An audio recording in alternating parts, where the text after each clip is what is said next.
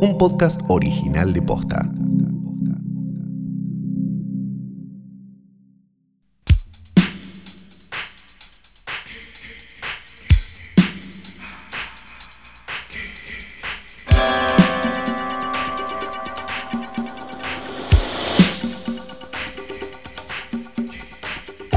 Noches, buenas tardes, buenos días, o lo que sea que coincida con esto, que es un momento en el que vos le diste play a esto que sí es un Es nuevo poco capítulo. es poco serio. Joder, Lo voy a dejar así, ¿sabes qué? No lo voy a hacer de nuevo. Esto es un nuevo capítulo de hoy tras noche. Y mi nombre es Santiago Calori. Toma, ahora manché tu nombre de mierda. Hola, y yo soy Fiorella Sargenti, yo manché más el tuyo.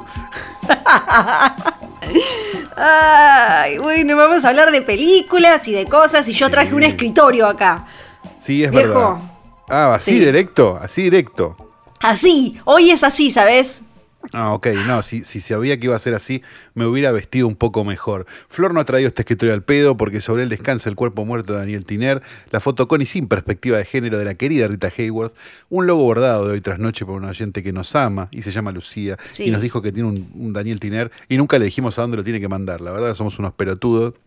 Es verdad. Somos unos pelotudos, me acabo de dar cuenta. Esto, vaya, Yo lo- yo este- vaya esto en señal de que somos unos pelotudos.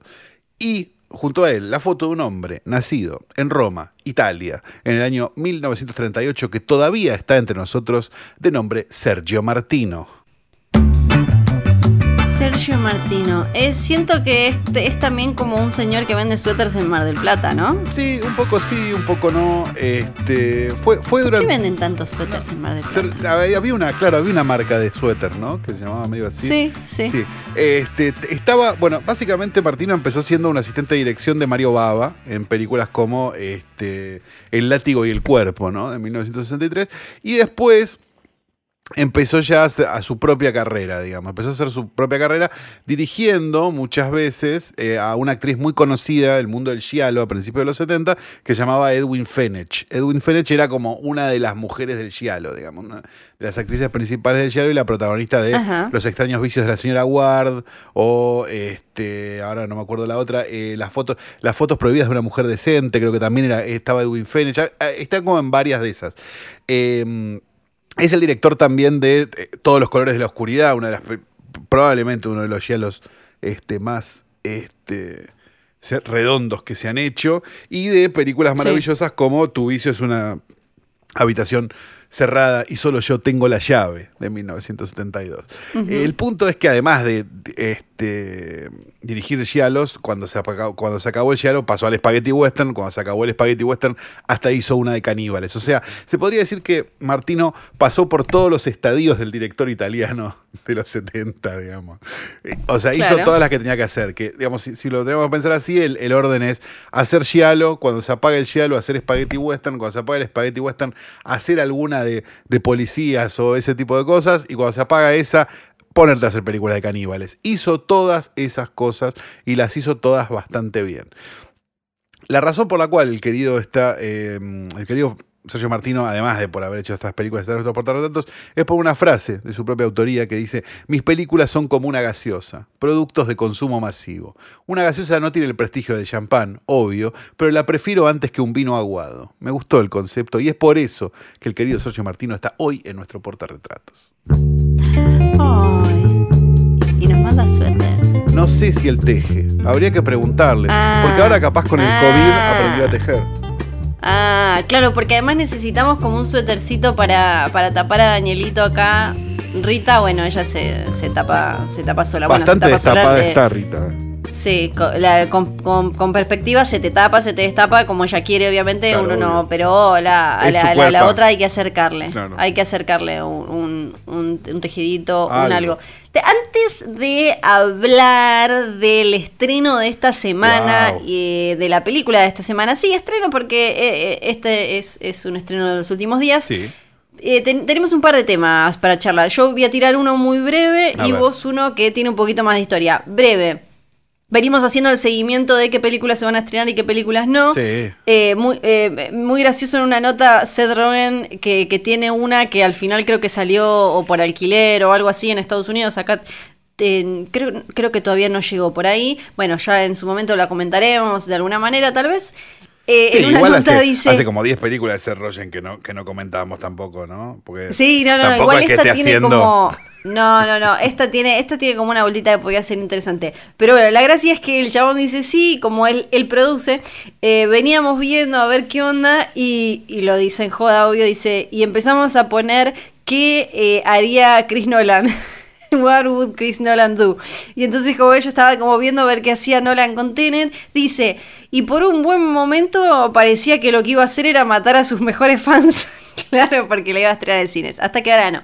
Bueno, dicho eso, Tenet sigue. eh, Tenet finalmente va a salir en, eh, en- Se va a estrenar en el resto del mundo y un tiempo después en, en Estados Unidos. Posta, estamos Eh, siguiendo la novela de Tenet, la estamos siguiendo. Sí, pero pues sí, la estamos siguiendo porque me parece apasionante. Esta cosa de si Nolan va a matar a sus fans o no. Y ahora lo que se suma es que Mulan, uno de los grandes estrenos de Disney Mulan, de este no, año, que es de hace 10, 25 años, Mulan. es una de las live action, de la versión con actores Ah, de como la- Mulan como el- que se como tenía... el- ¿Cómo se llama? Como, el, como, es, como ese aburrimiento total que fue el Rey León. ¿Eso van a hacer? No, el, eh, el Rey León es una película animada, solo que con otra técnica. Esta sería como La Bella y la Bestia o como Cenicienta, Maléfica, Aladín, Dumbo, esas. Ah, re ganas de verla. Y bueno, es un, eh, es un gran estreno. Además, imagínate, China, quieren toda la plata de China. El tema La se tenía que estrenar en marzo. Sí, se tenía que estrenar en marzo, obviamente no se pudo y era qué onda, qué hacemos con esto. Claro. Y lo que pasa, que ya hemos comentado acá también, es que a Hollywood se le van apilando las películas y después para estos tanques tan, muy me- tan mega ultramillonarios empieza a no quedar fechas para 2021, fechas de las que le interesa a las empresas meter una película, ¿no? Porque no es lo mismo eh, determinada, determinado momento del año donde, no sé, se meten las películas más oscarizables, las de los tanques de verano y demás. Entonces, ¿qué van a hacer finalmente con Mulan? Van a eh, sacarla, van a ponerla para streamear por Disney Plus, pero la vas a tener que pagar 30 dólares. Esto va a Ah, ser el muy 4 de septiembre. Pero es lo mismo, este O sea precio que el premium 4 de es lo septiembre mismo. a las 3, de la- a, la- a las 12 y 5 de la noche ya está en los torrents. Claro, claro, claro. Eh, en, en el resto, en el resto del mundo, donde sí se puede estrenar en cines, va a llegar a cines. Y en Estados Unidos y en algunos otros países con Disney Plus la vas a poder pagar 30 dólares. Este precio premium ya, ya lo tuvieron algunos de los otros lanzamientos que estuvieron sacando de esta manera en los últimos meses, no Disney, pero otras empresas. Y bueno, la idea, obvio que es carísimo y que acá nunca podría pagarse eso, porque imagínate pagar 30 dólares por Tres un, lucas por ver Mulan. por- claro, por estrenar. Al Claro, cambio de hoy, tenemos la oyente que está, está cuando el dólar estaba a 45 en este momento, nos mandó un tuit Sí. Tenemos la oyente que está verdad. escuchando en orden el podcast, que escuchará esto en el futuro Y- también. Este, Cuando el dólar esté Cuando el dólar esté 500, sí. 300, claro, va a escuchar esto. Sí. Bueno, eh, obvio que acá no se podría. Igual lo loco es que cuando te pones a pensar cuánto sale ir al cine, cuánto salía la entrada acá ah, en, en febrero de cines, igual era un montón de plata. Porque acá, allá en Estados Unidos tampoco ¿o es que. Claro, a- allá igual en Estados Unidos no es que sale 30 dólares una entrada, creo que está como 10 dólares, no, un poco no, más. no, no, lo que no, depende de la ciudad donde estés. ¿eh? Tenés ciudades de 10 Yo te dólares. hablo de Nueva ciudad- York. No, Nueva York está casi 18, 20. Ah, bueno, yo la última vez que fui costaba tipo 10, 15. como No, de- ah, depende de lo que va. O sea, supongo que debe haber variaciones, pero digo, pero el promedio en Yo Nueva fui York a una es 18 cadena. dólares. Bueno, mira, eh, no importa, igual lo que iba a decir era que no, no es que una entrada cuesta 30 dólares, ese, ese, ese monto está puesto para que sea premium y porque lo va a ver toda la familia. Y, y, eh, eso, y ya dijeron igual Y de no quieren Disney pensar en el una- pobre señor, perdón, que, que le gusta Disney y que tiene 60 años y un bigote tupido, que lo va a ver solo, seguramente. Y, Sí, y va a tener que va a pagar pagar 30 30 dólares. Sí.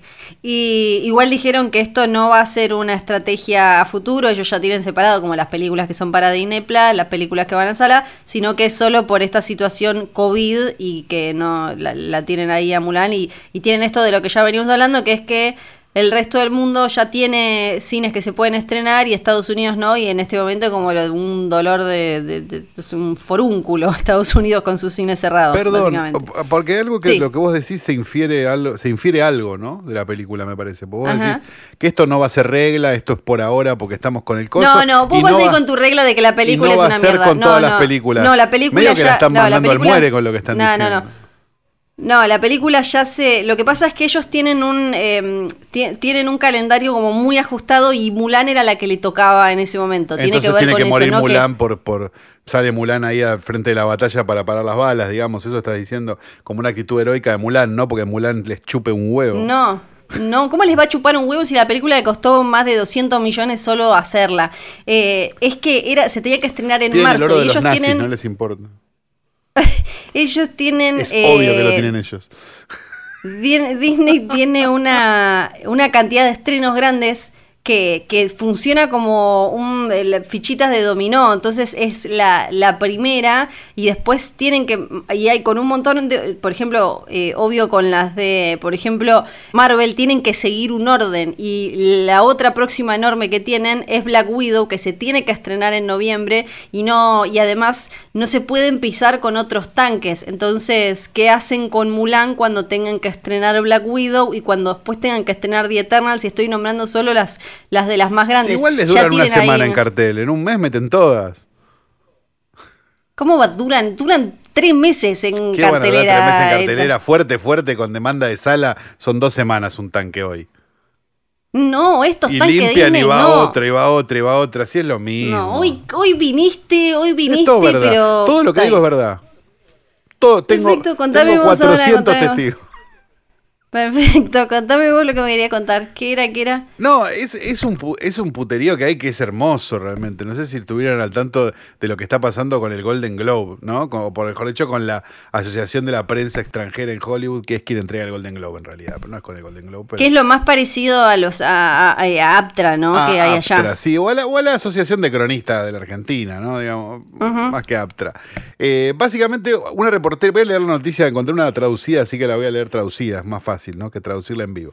Una reportera noruega de espectáculos demandó a la Asociación de la Prensa Extranjera de Hollywood, HFPA, por sus siglas en inglés, la organización que otorga los premios Golden Globe, o Globo de Oro, argumentando que esta actúa como un cartel o un cártel en realidad, que evita la competencia para sus miembros. La reportera Kjersti Fla, viste, son noruegos, Ajá. este, presentó Sí. la demanda en una corte federal de Los Ángeles diciendo que a pesar de reportar sobre Hollywood para muchos medios importantes de Noruega, se le ha negado en repetidas ocasiones la membresía en la organización. Su demanda afirma que la HFPA suele rechazar a nuevos solicitantes calificados como ella porque su trabajo compite con el de los miembros actuales. La demanda señala que la organización reparte mercados extranjeros entre sus miembros, requiere que los nuevos solicitantes se comprometan a no escribir para una publicación reclamada por un miembro o en una rival de esa publicación y niega a los solicitantes que podrían competir en un mercado reclamado por alguno de sus miembros. El punto es que Ajá. ella, eh, digamos, el- las razones de su dolor, lo explica acá, es este. La demanda agrega que los estudios se esfuerzan por complacer a los miembros de la HFPA, invitándolos a cada función de prensa, evento y proyección. Y lo más importante, poniendo a su disposición a productores, directores, actores y otro talento disponible para entrevistas exclusivas con miembros de la F, HFPA. Sí. Acá hay alguien que quiere el bolsito y la virome de la película y no se la están dando y decidió ir a los tribunales. Eso es lo que yo estoy viendo. Claro, claro, claro. Yo acá estoy viendo la queja de, lo- de, lo- de, de la pija.blogspot cuando no lo invita a Warner a ver una película. Sí. Porque. es muy Eh, bueno, abajo querer ser de la, de la Academia de Prensa Extranjera. Recordemos que Anita Baum era la representante argentina de la, de la- Academia las- hace muchos años. Estos se deben estar riendo los que tienen mi edad y los que no se deben estar preguntando quién era Anita Baum. El otro día vi fotos. ¿Quién fue que compartió? A ver eh, si lo encuentro. em, que se sacaba fotos con. ¿Fue Tripodero? Tripodero, Eh, Tripodero a mí me los mandó por WhatsApp. No sé, supongo que puede haber sido él mismo también. Sí, sí, compartió. Eh, fotos de Anita con eh, Ewan McGregor, Ah, con sí, sí, sí. Scorsese, muy increíble. Anita era, era una señora con unos anteojos culo de botella muy increíbles, que se sacaba fotos con famosos muy, muy, muy, muy arriba, en un principio para la revista de lo que era Cablevisión en ese momento, y después empezó a escribir para la Cinetop, o no me acuerdo cuál, una de esas. Son buenísimas las fotos porque parecen muy foto de mm, como de cámara de rollo Sí. y tienen un fondo, claramente son todas en como en un mismo lugar que se ve que harían los eventos. tienen esos fondos de foto yankee genérica que es como una tela que parece medio batik, como, cuase- como cuando hacen las depositions en, en, Sí, las- en los documentales o la foto de, de colegio, eso que ponen como una tela medio celeste desteñida. Así son las fotos. La de Scorsese es impecable porque ella está moviendo, está como hablando y a él solo se le ven las cejas y no se le ve la boca y le da un efecto como muy extraño. A ver, es un caso, el de, el de esta, el de esta mujer eh, noruega, es un caso maravilloso, digamos, porque la verdad es que es alguien queriendo pertenecer a un lugar donde que no lo están dejando pertenecer y que se sabe hace años que es así. Entonces es como, no sé cómo explicarlo, es como que alguien haga una denuncia penal porque no, le, no, lo, no lo hacen votar para, para entregar el cóndor de oro, ¿entendés? Digo, es como, no tiene mucho gollete. Cóndor de plata, perdón. Sí, No, es- no es ni de sí. oro, míralo, mira, mira qué tremendo. Sí, además es como una es como una polémica inesperada en un 2020 que parece tener otros temas para atender, ¿no? Como Me imagino los tribunales con COVID y todo, como diciendo, ¿qué pasa? ¿Qué quiere? ¿Quiere que le inviten a ver la película? ¿Qué es lo que ¿Qué? quiere concretamente? Sí.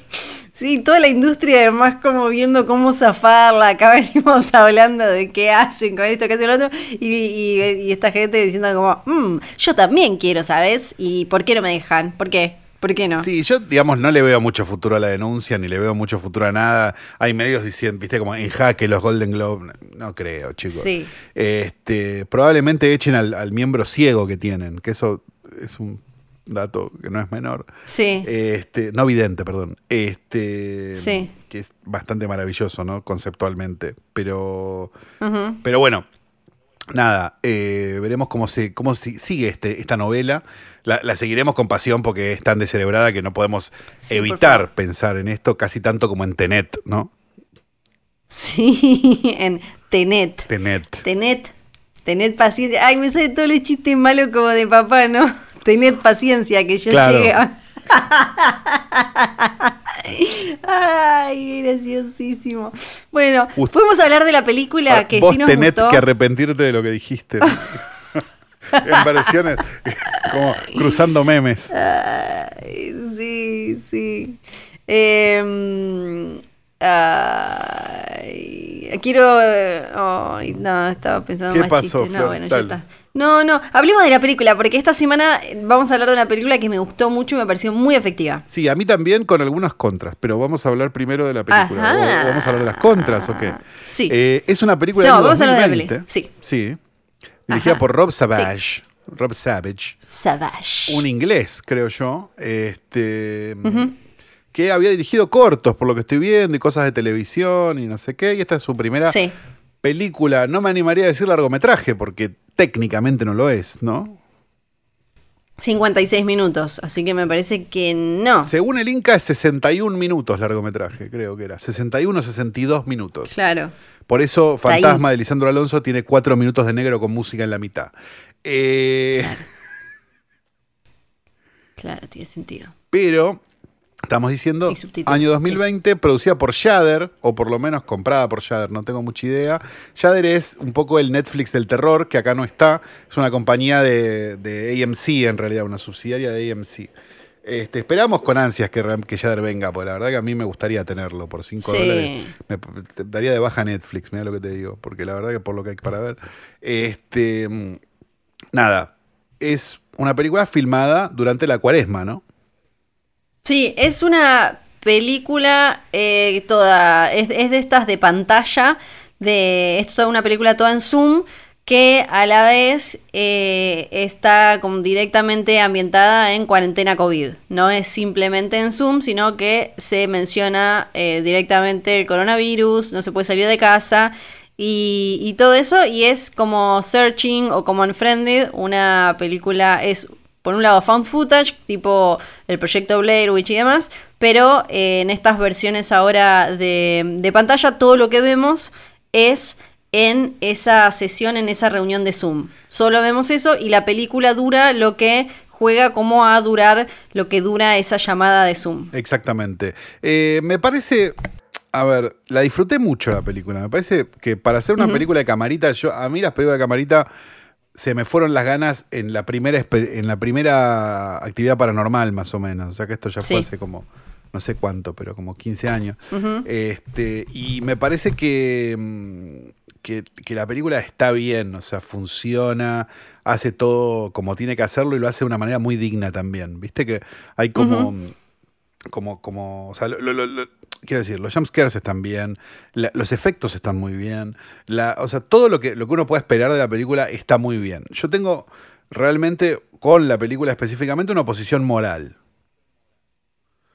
que uh -huh. es que no me parece que esté bueno filmar durante la cuarentena. Por el trabajo de la gente que no puede ejercerlo de. Exactamente. no me fijé, pero no, al final. No me parece un acto final... heroico eh, sí. que un actor se pueda iluminar. ¿Me entendés lo que te digo? O sea, uh -huh. me parece que es una sí. mierda que un actor se pueda iluminar. Sí, acá, bueno, acá está, están como con, con el mismo debate, hay algunas cosas que aparecieron y obviamente hay eh, oposición del otro lado porque hay un montón de gente que, que queda fuera. Ah, eh, no, no me fijé en los créditos ahora me, porque al final aparece y me pareció que había como rubros técnicos, no sé cuántos.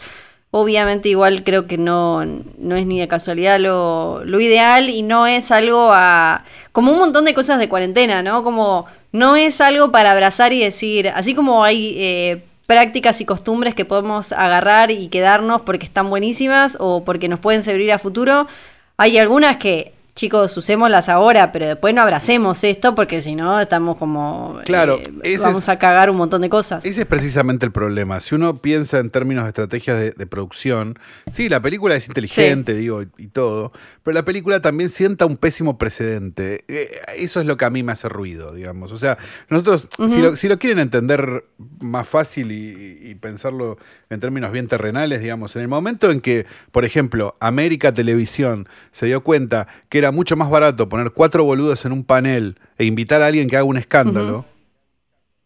sí. se terminaron un montón de, de, de, notas editadas, de informes, de cosas y demás, y fue simplemente cuatro pelotudos en un panel. ¿sí? Cuando empezó uh -huh. el COVID, sí. ya ni este, eran cuatro pelotudos en un panel y el que venía a hacer el escándalo entraba por Zoom.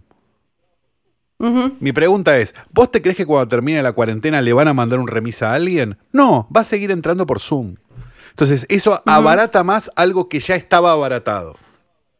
Sí, si aplicamos claro, esa acá... misma lógica uh -huh. a estas películas que ya eran baratas, porque digo, las películas de fan sí. footage eran películas baratas en general, para uh -huh. mí es un poco es un poco trágico, a pesar de que la película me gustó y me parece que está buenísima y que si te gustan las películas de terror de esas de cuidado atrás tuyo la vas a pasar muy bien todo eso dicho, uh -huh. me, me, parece que siento un precedente sí. de mierda.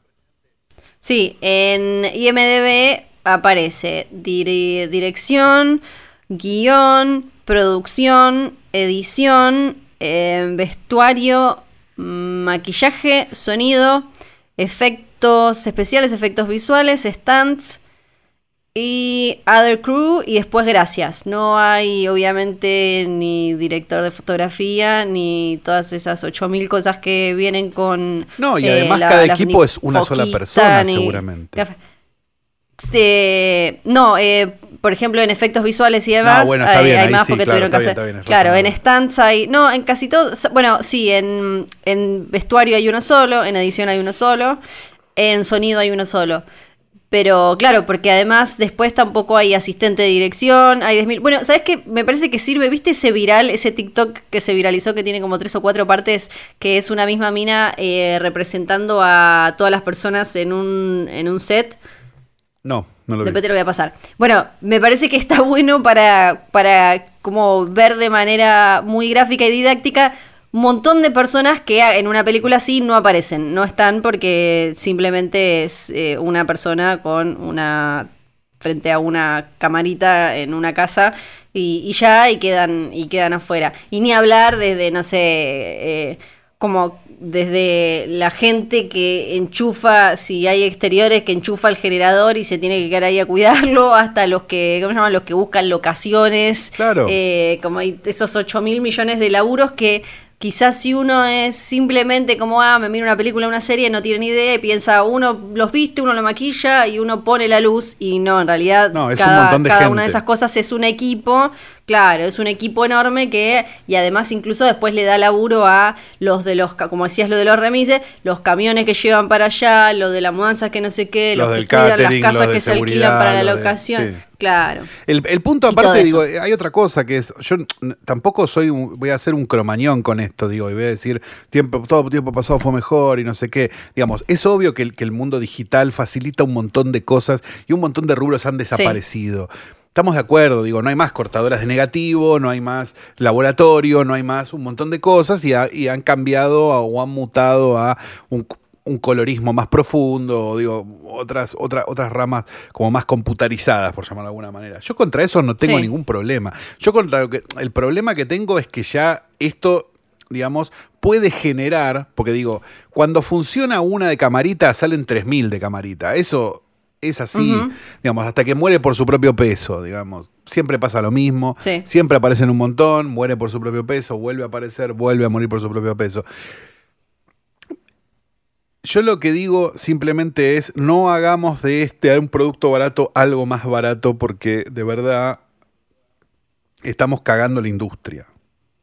Sí, sí, sería interesante, viste que hay algunos otros proyectos que vi que son así y agarran parte de lo recaudado de alguna manera y lo reparten entre eh, grupos, asociaciones, demás, eh, de, de- de técnicos y gente que se está quedando sin laburo. No sé si ya de- tiene, si es el caso y si No fue el caso de esta producción. la verdad que no creo. Sería, sería interesante. Sé que acá hubo cosas que, que funcionaron de esa manera y, y repartieron la guita con eh, todos los técnicos y todos los, los, los laburos que quedaron afuera y que no participaron directamente por una cuestión de que, que- que es imposible y demás. No, y Claro, entendamos ah, que un actor es un sí. actor, no es un camarógrafo, no es un director de fotografía, ni es un sonidista. Es un actor. Y como tal, tiene que Sí. trabajar de actor y no trabajar de todo lo otro. Digamos, Sí. es tan simple como es. ¿Sabe ¿Por qué? Porque un sonidista, un camarógrafo y un director de fotografía van a hacer mejor el trabajo que un actor. Por más que sea más barato poner solo un actor.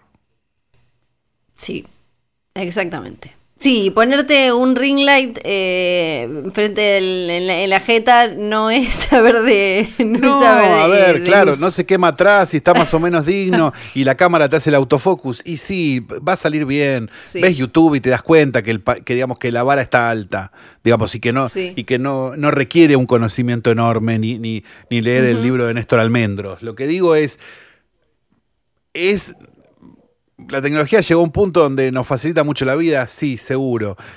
Pero no hagamos que esa propia tecnología ya destruya todo.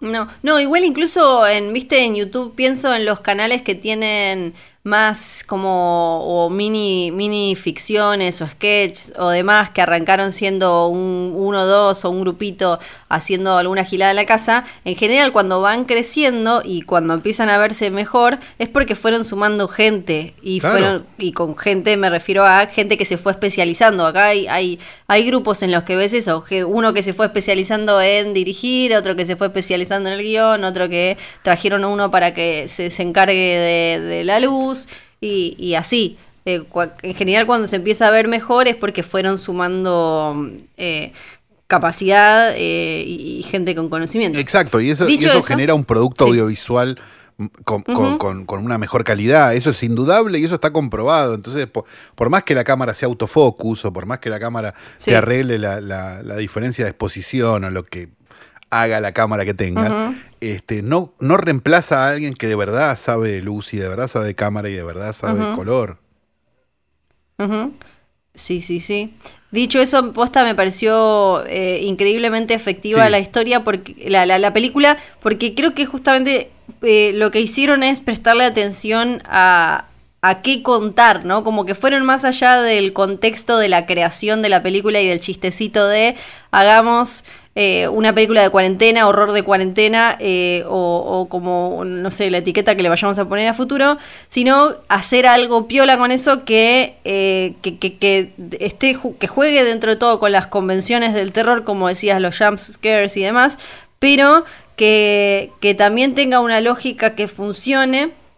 Y me parece que eso es lo que le hace, la que, que lo que le hizo Piola, que incluso eh, los recursos de Zoom, porque eh, es una película además que no es solo de cuarentena, es de Zoom Sí. y usa todas las herramientas de Zoom. Sí, a su Me favor, parece eso que- es muy bueno. Claro, eso las usa eh, súper bien. No es que simplemente están tiradas ahí solo como, o como un ganchito. No, yo- Hay como. Perdón, sí. yo entiendo el tiempismo de la película y, le- y lo entiendo perfecto y que el tiempismo es clave en esta película. Ahora, si esta película se hubiera hecho después de la cuarentena con esta misma lógica, Sí. yo la hubiera disfrutado igual, ¿eh? Sí, sí, sí. Sí, ni, ni hablar. Sí, es como Searching o Unfriended que Claro. eh, est- están mejor o peor, pero, eh, pero están súper bien. Y porque además, por ejemplo, el, el elenco está bien. No, no es que se les pide demasiadísimo, No, porque es un poco más fácil estar menos expuestas, pero pero pero he visto otras cosas, viste, hagamos una serie ahora por Zoom y son como, no, Eh, me parece que están súper Bueno, bien claro. y esto de el eh, buscar cómo, cómo sabe explotar los, los momentos y, y los eh, las, las fórmulas del terror, me- lo de la, la que tiene el fondo ese que, que es un video de ella, es es buenísimo. buenísimo, por ejemplo. Es, es buenísimo. Hay momentos en los que simplemente lo que te da miedo es saber, ver esa pantalla y saber que eso no es lo que está sucediendo y que ahí atrás está tipo toda la mina toda muerta. Eso me pareció, eh, me, me- me pareció espectacular. Que no traten de meter nada de más o explicar de más por qué la mina, la, la, que a- a- organiza la llamada y todo eso, lo hace y qué sé yo, me chupa un huevo, o sea, todas esas historias, por qué el chabón tiene la novia esa, como me chupa un huevo, es como todo está planteado, pero hasta me pareció un nivel como súper justo, es como solo necesitamos saber eso, es como, Sí, ah, igual tampoco, no creo, que, no creo que esté, a ver, bueno, vamos a hacer la de siempre, ¿no? Pero host 2020 ending Explain. explain. Sí. A ver si alguien lo hizo, ¿no? Sí. Y el final, que es como me parece el final, final, final, lo más flojito porque quizás es lo más goma, porque vos decís, ¿por qué no salen? Igual, me, como jumpscare me súper funcionó porque vas mirando los segunditos, no sé si te pasó, los segunditos que le quedan a la Sí, llamada, claro. y, des- y después que te dejen en la pantalla, antes de que aparecen los créditos, que te dejen ahí en la pantalla con la con la llamada terminada me pareció espectacular y cuando empiezan a cuando empieza a sacar a la gente de o sea el, el espíritu no sé quién pingo empieza a sacar a la gente de la llamada también me encantó Sí, Ya bueno, hay- sí, hay- sí, hay ya ya hay, ya hay, sí. claro sí era era Ah. bueno bueno nos gustó pero eh, no Pero- no pero le tenem- el laburo pero a la gente tenemos, claro, tenemos una diferencia moral muy grande, así que Sí. sépanlo, somos grandes personas. ay qué buenos que somos por favor oye en este capítulo quedó súper claro Uf. súper claro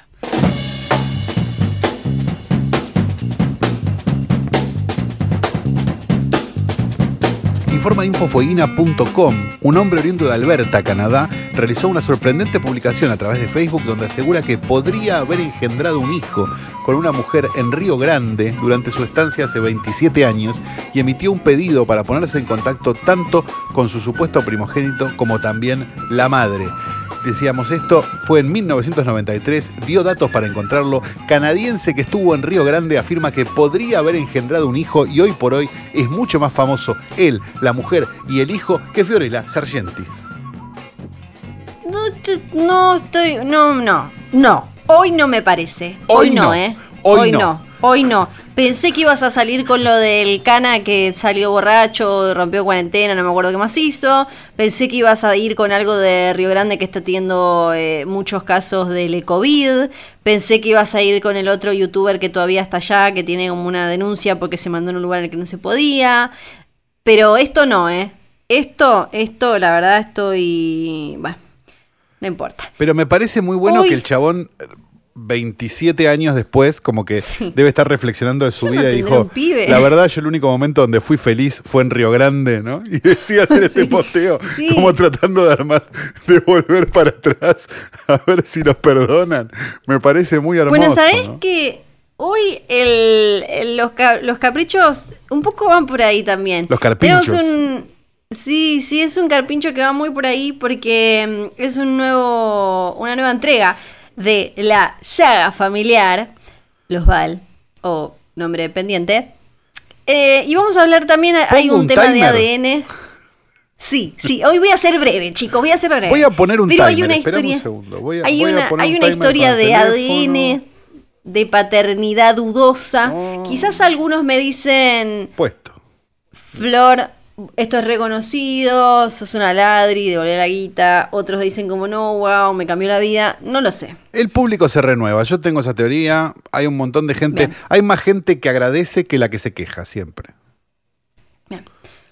Voy a hablar de un actor que en la película, en la, la trilogía del Señor de los Anillos, él luchó contra la muerte misma, contra el mal, contra enemigos salidos directamente de pesadillas, pero gracias a, a su, a su valor, a su amistad incondicional, Incondicional. a su fervor por su amigo y por todo lo que estaba bien, eh, terminó ganándole a la destrucción y al odio. Ese actor antes también había tenido un momento de fama de, pequeño, también en una película hizo de, después del hermano de Drew Barrymore. El tema es que es más interesante para mí su historia personal como niñito que su carrera como actor.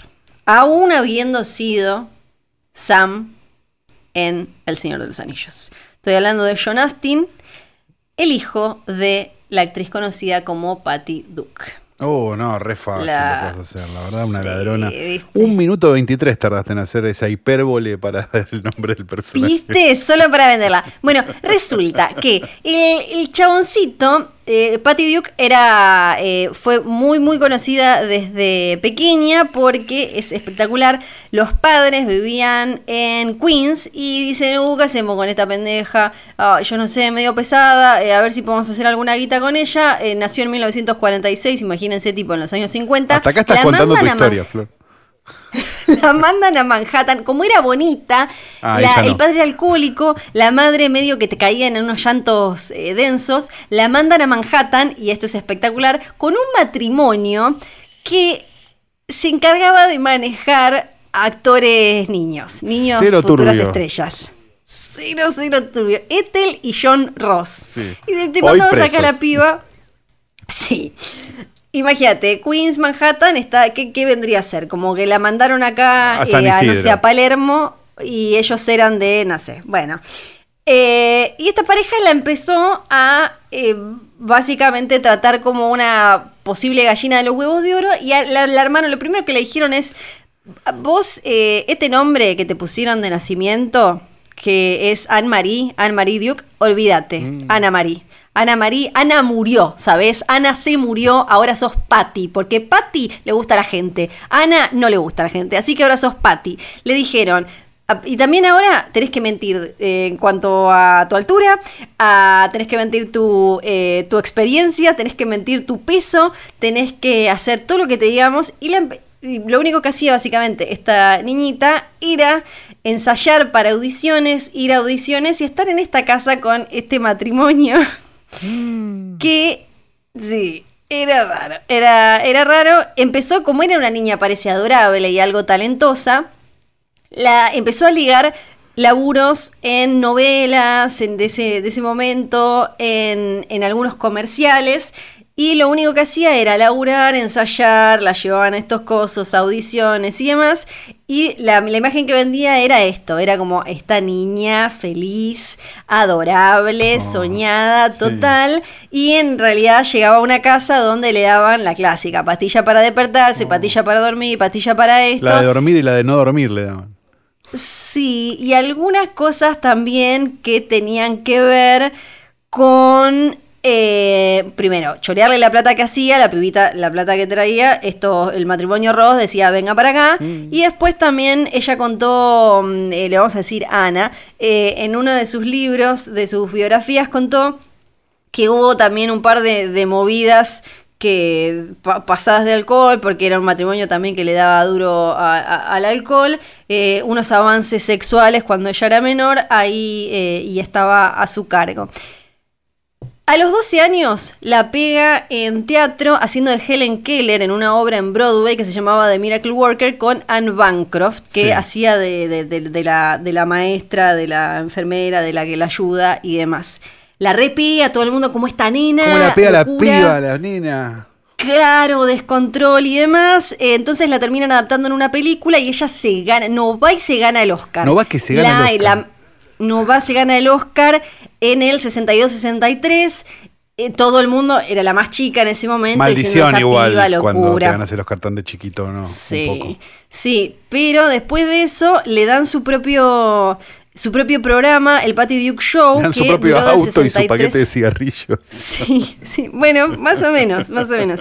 Donde hacía, donde hacía un, un rol doble, eran como estas eh, comedias, eh, ¿no? Todas adorables de esa época, eh, principios de los 60 en Estados Unidos, todo como, ay, familia, gracia y qué sé yo. Y hacía de estos dos personajes, todo el mundo la amaba y demás. Después igual empezó, le cancelan este programa, obvio, porque no puede durar tanto todo, ya cae en una depresión total y no salía ni siquiera eh, al supermercado, ataques de pánico, no se podía bañar, no sé tampoco cuánto habrá ayudado que eh, termine siendo una de las protagonistas de eh, una película llamada Valley of the Dolls, donde Uh, también no. estaba Sharon Tate. Sí, también supuestamente ella tenía que ir a cenar a lo de Sharon Tate esa noche en 1969, esa noche de agosto de 1969. Igual eso Queda para mí ahí. es el Matterhorn, ¿no? Sí. Digo, es como justo estaba por subir y Sí, pasó, ¿no? Todos dicen lo mismo, Sí. todos dicen lo mismo, que todos habían sido invitados o todos tenían algo que hacer con Sharon Tate esa noche, nada. Ella dice que sí, porque bueno, eh, habían, habían quedado amigas después de la película, y lo que ella contó es que desde chica eh, sospechó que había algo mal en ella, que algo no andaba bien, pero pensaba, seré una forra, seré mala persona, debe ser que no me esfuerzo lo suficiente. Y en realidad lo que era, que después terminaron años después diagnosticándole, era que eh, sufría trastorno bipolar Ah. y tenía además depresión. Pero en esa época no se hablaba, no se decía, era simplemente como, eh, ah, mira, está loca, esta hace cosas raras y demás. ¿Y dónde es que aparece la paternidad? Y el ADN ahora, en los años 70, porque, y también tenía que ver con cómo se trataba, eh, acá lo hablamos todo el tiempo, a las minas también en Hollywood y sobre todo cuando ella fue una de las primeras eh, que, que empezó a hablar de eh, la, la salud mental, y era como, ah, esta mirada es medio trola, loca y demás, y en realidad estaba sufriendo de eh, rela- cuestiones relacionadas con la salud mental no atendidas en, en ese momento como se merecía. En 1965, para zafar de este matrimonio que le había tenido ahí, se casa con uno, con un, el asistente de dirección del, del show, se divorciaron ahí al toque, Muy pero ella común ya... esto en estrellas jóvenes de Hollywood casarse muy pronto para zafar Sí, de una para- casa de mierda o para. ¿No? Exacto, tal cual, tal cual. Y no tenía, además le habían robado toda la guita, pero era como, bueno, porque que en, en esa época te, esca- te escapabas casándote. Después ella empieza como, cuando le cancelan el show, le levantan el show, empieza locura, tomar en exceso, comer en exceso, anorexia, eh, se tomaba un avión y se iba a cualquier lado. Y a los 23 arranca un amorío, un affair con Desi Arnaz Jr., que vos así como, ¿qué me quiere? ¿Qué me importa? El tema es que era el hijo de Lucille Ball. Claro. Y decía Arnaz. Entonces, y eh, claro, eh, eh, acá el tema es con la mamá, porque la mamá es que eh, la, la- la- obviamente era la, la diva que se enfrentaba a esta otra estrella porque el pibe tenía 17 Ajá. y ella 20. Cancelada. Y no. Claro, acá la cancelada era ella. Claro. Era como 23-17 esto a. Pero en esa época. I Love Lucy. No le gustó, no le gustó. Entonces, ¿qué pasó? Escándalo, ella se lo estaba comiendo hace un montón. También parece que se estaba comiendo un tipo casado. No. Bardo Quilombo y de golpe aparece un chabón, Michael Tell, que le dice, nos si querés nos casamos, creo que se conocieron porque ella le alquiló algo, algo así, si querés nos casamos y te hago zafar de todos estos bardos, del casado, del de 17 y todo eso. Dale, se negro, casa con uno, sí, ella le dice, dale, ya me casé para escaparme, Ya me está. caso ahora también. 13 días duró el casamiento, un año y algo después, ella tiene un niño, una criatura. ¿Con quién? Ya John me perdí. Astin. Esa es la duda. Y se casa con un chabón que se llama John Astin, que era Homero Adams. Claro, John o Astin. Gómez Adams. Sí, claro. Exactamente. En el casorio estaba la criaturita ahí que tenía un poquito más de un año y parece que en un momento le dice Parecía el papi tío Cosa". a-. le dice papi a John Astin y cuenta la leyenda que el que los estaba casando el ministro hizo un chiste como, bueno, ahí ya está, eh, ya no quedan dudas, es de este. Y empieza eh, John Astin, o sea, Homero Adams, lo empieza a criar como su pibe. Oh. A Sean, a John Astin. Sean Astin. a Sean Astin. Lo empieza a criar. Tenemos por un lado este que estuvo casado un rato, el hijo de Lucille Ball, Sí. Y el marido que era Homero Adams. Y el pibito que empezó a crecer. Y bueno, y después tuvieron otro hijo con Homero Adams. Este ya no había duda, incluso se parece, actúa en algunas cosas. No tiene problema. Ella sigue laburando, se gana un Emmy, eh, después eh, se dedica un poco más a la tele, más que al cine. Hasta que en los años 80 eh, le- la terminan diagnosticando, empieza a tomar litio, a, hacer terapias específicas y empieza a estar mejor. Igual eh, la- las historias que cuentan, sobre todo John Astin, son como tremendas de cuando eran chicos, como eh, porque, claro, la madre no estaba ni tratada ni diagnosticada y dice que él de golpe eh, no sé, estaba jugando, armando algo, trataba de que esté todo ordenado para que no los rete y venía la madre, le tiraba un vaso de agua en la jeta y le decía tenés que dejar de ser tan perfecto y le rompía el dibujo, ponele. Ah, Como cosas onda. así. Sí. Claro, cosas así tremendas. Era violencia. Rivas, la madre, digamos. Sí, sí, era, eh, era un horror. Ella después pudo hablar de todo esto. Y el tema es, bueno, ¿y quién es el padre del pibe? Yo hasta estoy, estoy en ascuas realmente con esto. No queda del todo claro si él se preguntaba quién era su papá biológico. Se crió con Homero Adams hasta que en un ¿Quién es mi momento, a los, ¿Quién a los papá? 14, le dice eh, su mamá, Ana Patty Duke, le dice, bueno, tu papá es eh, Arnaz, tu- o sea, es Desi Arnaz Jr., tu abuela es Ailo Blues y anda a buscarla. Bueno, mi mamá, mi papá es este, qué sé yo, lo conoció, se juntan. Ella ya se había casado con otro, estaba por Ay, el cuarto marido. El pibe tenía a su papá del corazón, que era Homero Adams, su papá supuesto biológico, que era eh, el hijo de Lucille Ball, hasta que a los veintipico No puedo creer. aparece, se hacen una prueba de ADN. ¿Para qué? Y no ¿Para era. qué se meten en esa? ¿Para qué te metes? Ya no está. era, no era hijo de eh, el hijo de Lucille Ball. ¿Y de quién era hijo? Era hijo al final de ese con el que se casó por 13 días para zafar del escándalo por culearse al de 17. ¿Podés creer vos? Ella dice que ni siquiera se acuerda de haber intimado con ese chabón. No, ¿y qué se va a pero dice, tuve que aceptar, tuve que aceptar el ADN porque el ADN decía que el pibe era de este. O sea que a los veintipico de años, el chabón descubrió su padre biológico que era el tercer padre.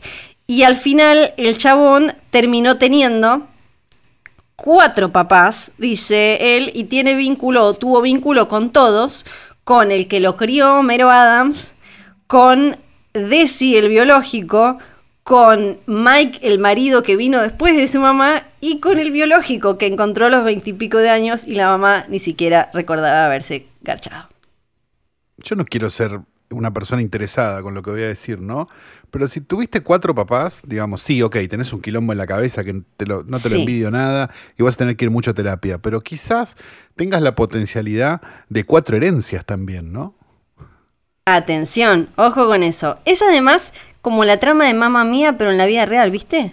No, no, no me animé a ver, mamá mía. la verdad. Sí.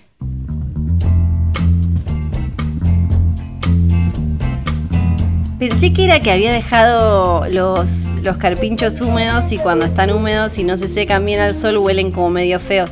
Los carpinchos que no son castores, hay gente que se confunden. No es lo mismo un carpincho que un castor. Un castor se esconde y trata que no lo veas. El carpincho no tiene drama y se pone a tomar mate delante tuyo y te dice boquita el más grande. Pero no, no, eran oficialmente, definitivamente las puertas abiertas del videoclub del tío Calu. Yay, bienvenidos a mi videoclub. Hoy los carpinchos de flor duró solo 14 minutos, así que estamos contentos. ¿Viste? Sí, sí, sí, sí. Muy bien, realmente muy bien. Voy a ir achicando, yo Muy meritorio y muy bien hecho. Eh, tengo una película para recomendarles que tiene ya 21 años, pero que quizás las generaciones que, no sé, capaz no la vieron, ¿no? Digamos, yo ya estoy jugando Ajá. a capaz no la vieron porque me Sí. parece que muchas veces hay gente que no vio determinadas cosas o las dio por vistas. No sé por qué. Viste que hay películas que las das por vistas, como, no, esa la debo haber visto, ¿no? Y no las ves. Eh, y Sí. te estarías perdiendo algo fantástico. Es una película dirigida por Frank Oz. Frank Oz, este, bueno, Flor Refan, ¿no? Sí. Porque Ay, este, sí, por favor. hizo voces en los Muppets y este, dirigió una de las películas de los Muppets y también dirigió. Es Yoda. ¿Qué cosa? Es Yoda también.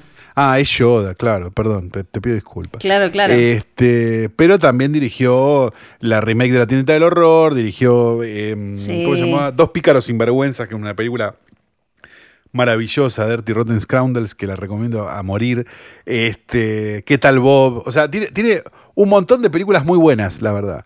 Y me parece Sí. que Muerte en un funeral, para los que, para los que sean más recientes, sí. y dirigió esta maravilla de 1999 que se llama Bowfinger. No sé si se la acuerdan, no sé si la ven, hace mucho que no la ven. Sí. Estrenada en la Argentina como El director chiflado, probablemente uno de los peores títulos que hemos tenido en la historia de la distribución local. Están, está escrita por Steve Martin, además de protagonizada por Steve Martin, está Eddie Murphy y Heather Graham, que en ese momento se llevaba ponerla, Heather Graham, en las películas. No sé si se acuerdan. Este, básicamente es un, un productor de cine que no. Que no, no, este, que no se puede creer este, lo trucho que es, que decide empezar a filmar a una estrella para, de lejos para que parezca que está protagonizando su película. Después aparece un personaje que, que se parece mucho, por, por una serie de razones, y empiezan a pasar un montón de otras cosas. Tiene algunas de las secuencias más hilarantes que se han visto en una pantalla para mí. Yo con pocas cosas me he reído más que con Bowfinger. Si nunca la vieron, yo recomendaría que la vean. La película además es de 1999, que este, según el libro Best Movie Year Ever es el mejor año de las películas. No sé si estoy tan de acuerdo, pero sí estoy de acuerdo con que fue el último gran año de las películas. Sí, el 1999, año en el cual se pudo ver no sé, este, El Club de la Pelea, Office Space, Magnolia, Ojos Bien Cerrados, este. qué sé yo, a ver que me trato de acordar. Mystery Men, este. Sí, Mystery Man, ¿cierto? Este, Las Vírgenes Suicidas, no sé, hay un montón de películas. eh, eh, Tres Reyes del ahora cancelado. Este. David Sí. Russell.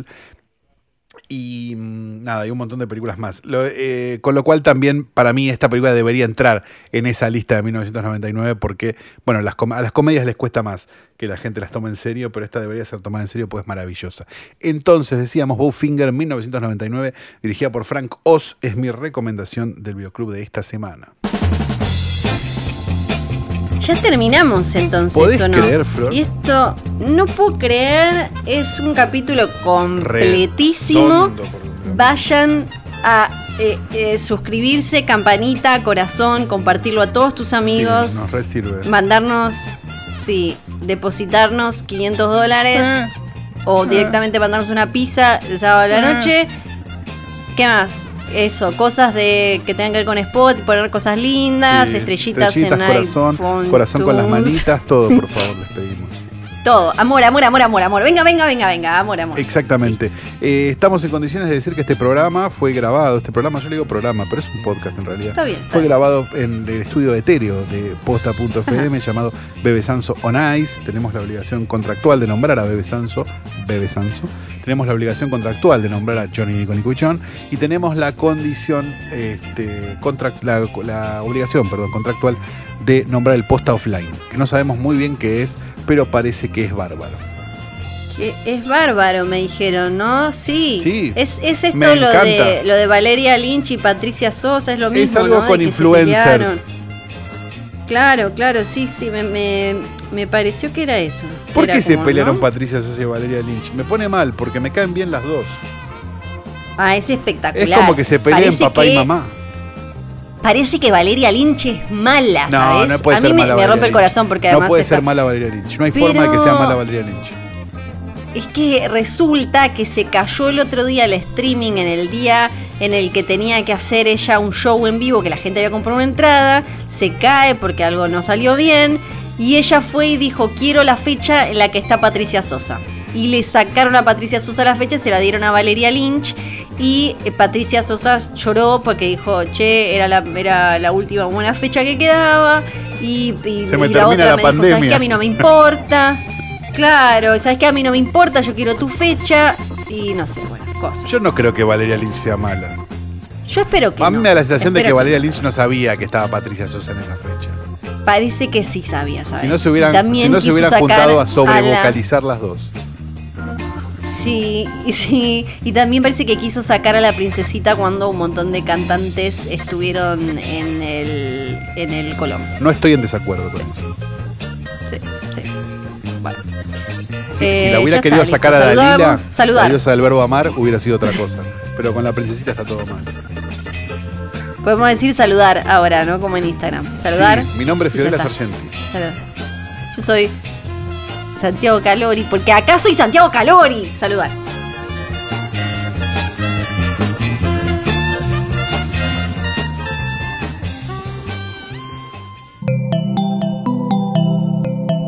Un podcast original de Posta.